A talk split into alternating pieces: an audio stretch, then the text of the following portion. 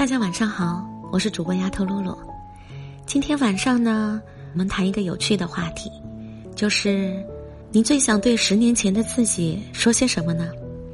那如果是我，我就想对十年前的自己说：第一，没事儿早点睡，少熬夜，身体伤不起，熬一天或许感觉不到什么。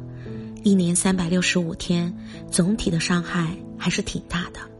运动习惯还是要早点养成，如果没有，那多出去走一走，总还是可以的。第二呢，就是和老人家多聊聊天，趁老人家身体还硬朗，思维意识还很清楚，就多陪他们聊聊家常，不要总是用自己的标准来衡量他们。其实他们在年轻的时候。也吃过我们现在没吃过的苦，或许他们现在赶不上这个时代了，那就赶不上吧。能走多远，能走多快，就随他们的能力和心意吧。第三，没事儿可以多学学理财，比如房产投资、银行理财、股票基金等等，也可以认真的研究一下。不积小流，无以成江海。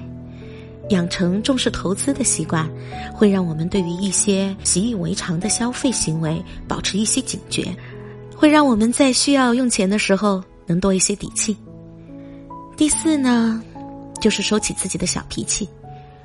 这个世界从来不是为了某一个人而存在的，无论是在公司，还是在朋友当中，或者在任何一个社交场合，切莫肆意的表达自己的意见。或者态度，当然事情也非绝对，有的时候也需要表态。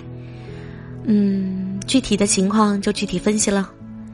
第五，饮食可不能随意，我们的身体是最忠实的记录者，每天吃了什么，喝了什么，都一一登记在册。身体的消耗需要营养物质的补充，少吃或者不吃油炸食品，烟酒那就算了。贪凉或者喜辛辣刺激的物品，尤其是甜食，那更要注意了。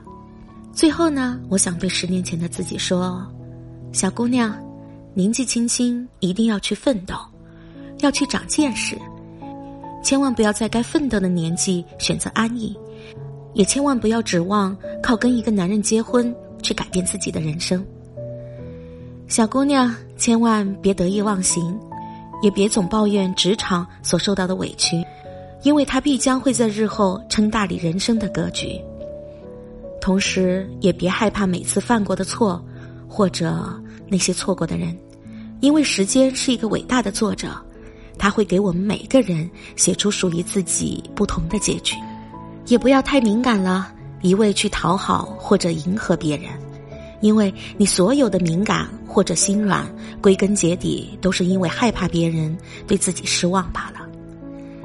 最后，我想对十年前的自己说一段席慕容的话：在一挥手间，才突然发现，原来我一生中的种种努力，不过只为了周遭的人对我满意而已，为博得他人的赞许与微笑。我战战兢兢的自己套入了所有的模式和所有的桎梏，走到途中才突然发现，我只剩下了一副模糊的面目和一条不能回头的路。努力吧，小姑娘。